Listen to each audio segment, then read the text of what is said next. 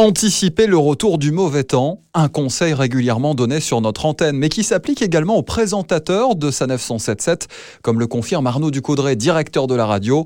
L'hiver, une saison très particulière qui appelle à la vigilance également des équipes du 107.7. On l'est bien sûr tout au long de l'année, avec euh, des risques de tempête, de, de grêle, d'orage, effectivement. Mais là, on le sait très bien, quand il y a de la neige, du verglas, des pluies verglaçantes, le risque d'un blocage de l'autoroute, des accidents graves qui peuvent perturber la, la circulation sont beaucoup plus importants. Lorsque le mauvais temps se réveille, les présentateurs à l'antenne peuvent vite se retrouver avec plusieurs dizaines d'informations. Objectif numéro 1, informer le plus précisément possible chaque auditeur. À l'endroit où ils sont, on doit leur dire ce qu'ils vivent et surtout ce qu'ils vont vivre potentiellement dans les prochains kilomètres. Je suis à tel endroit, du côté de Rouen, tout va bien, mais peut-être que 20 kilomètres plus loin, il y a un événement euh, localisé de pluie verglaçante et ça, ils ont besoin de le savoir.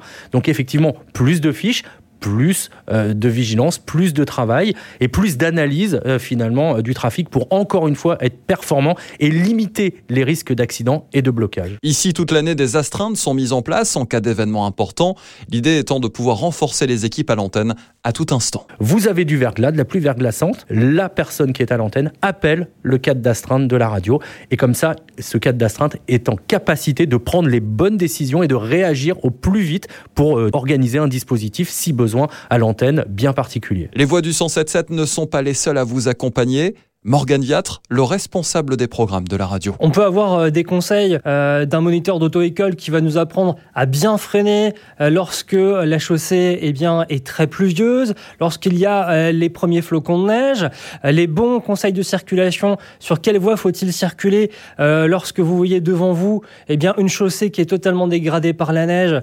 que faire lorsque vous voyez des engins de déneigement ou des traitements de chaussée? C'est une caution, c'est une autre voie. Professionnels de la route euh, qui vont vraiment vous rassurer sur les bons gestes à avoir. Vous rassurer et vous informer la vocation de sa 977 qui, je vous le rappelle, fonctionne 24 heures sur 24, qu'il neige ou qu'il vente.